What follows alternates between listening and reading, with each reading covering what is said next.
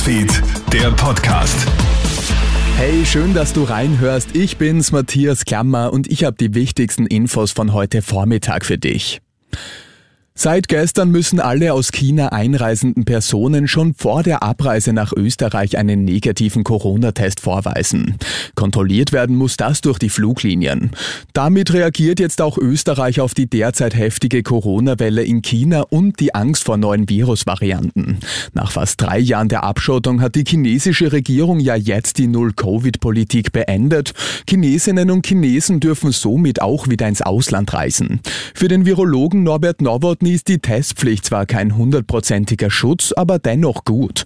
Er sagt zu ATV, einen kompletten Schutz gibt es ohnehin nicht. Es geht um eine Reduktion des Viruseintrages aus China, wo wir derzeit eine enorm hohe äh, Viruswelle sehen. Einen schweren Verkehrsunfall hat es gestern in Salzburg gegeben. Im Bezirk Zell am See kommt es zu einem Frontalcrash eines Rettungsautos mit einem Pkw. Zwei Menschen kommen dabei ums Leben. Laut der Polizei soll es sich um den Pkw-Lenker und den Patienten im Rettungsauto handeln. Zudem wird der Lenker des Rettungsautos schwer verletzt, sein Beifahrer leicht. Die ganze Story habe ich dir auch online auf kronehit.at gestellt.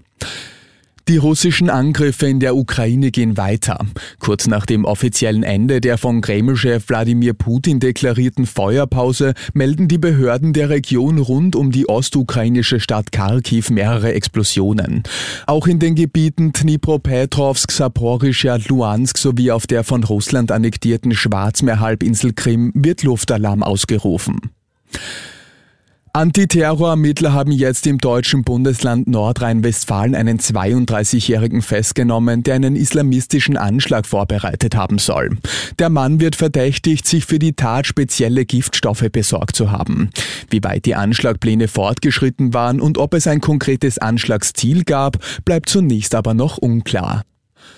Und die russisch-österreichische Starsopranistin Anna Netrebko ist mit umfassenden Sanktionen der Ukraine belegt worden. Das wird gestern aus einem veröffentlichten Erlass des ukrainischen Präsidenten Volodymyr Zelensky bekannt.